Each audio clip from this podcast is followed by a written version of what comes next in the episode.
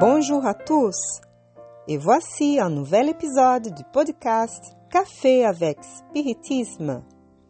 Aujourd'hui, on vous présente un commentaire de William Jacob sur le message intitulé Lorsque l'irritation de l'Esprit Emmanuel, psychographié par le médium Chico Xavier, chapitre 11 du livre Luz et vide, lumière et vie. Le message est le suivant. Lorsque l'irritation survient, ne crie pas, n'écris rien, ne fais pas de promesses, ne te fais pas absent, n'achète rien, ne vends rien, ne t'agite pas, ne donne pas des avis, ne plaisante pas. Et ne te plains pas.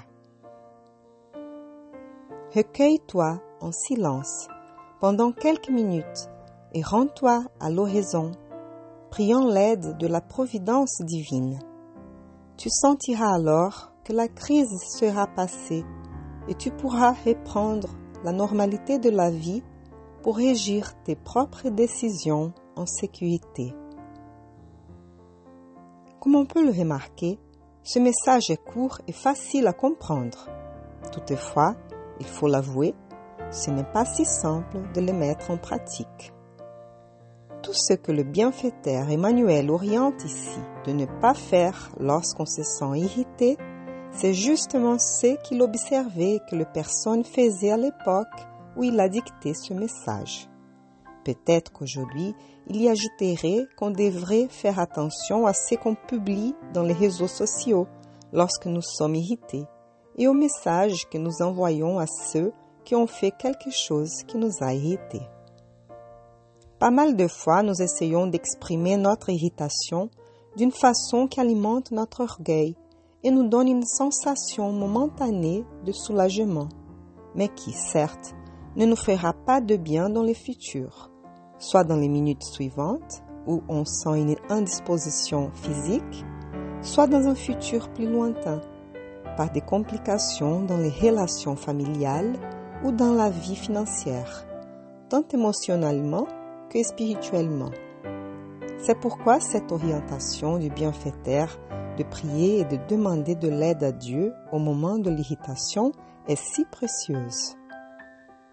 Quelques minutes de calme et de réflexion peuvent éviter de graves engagements futurs, puisqu'au moment d'une crise de colère, dans laquelle l'individu perd le contrôle sur lui-même, il y a des gens qui prennent la décision de tuer ou de mourir, déclenchant des processus douloureux en conséquence. Un point important dont on ne peut, se passer d'en parler est que nous avons aussi besoin d'accepter la colère que nous ressentons, soit à cause des politiques, de la pandémie, des membres de la famille, de la société, ou même la colère que l'on ne peut pas expliquer d'où elle vient.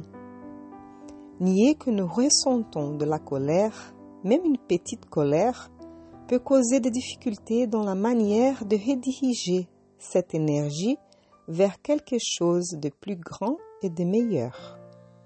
Une fois, Mahatma Gandhi a dit J'ai appris à utiliser ma colère pour les biens. La colère pour les personnes est comme du carburant pour l'automobile.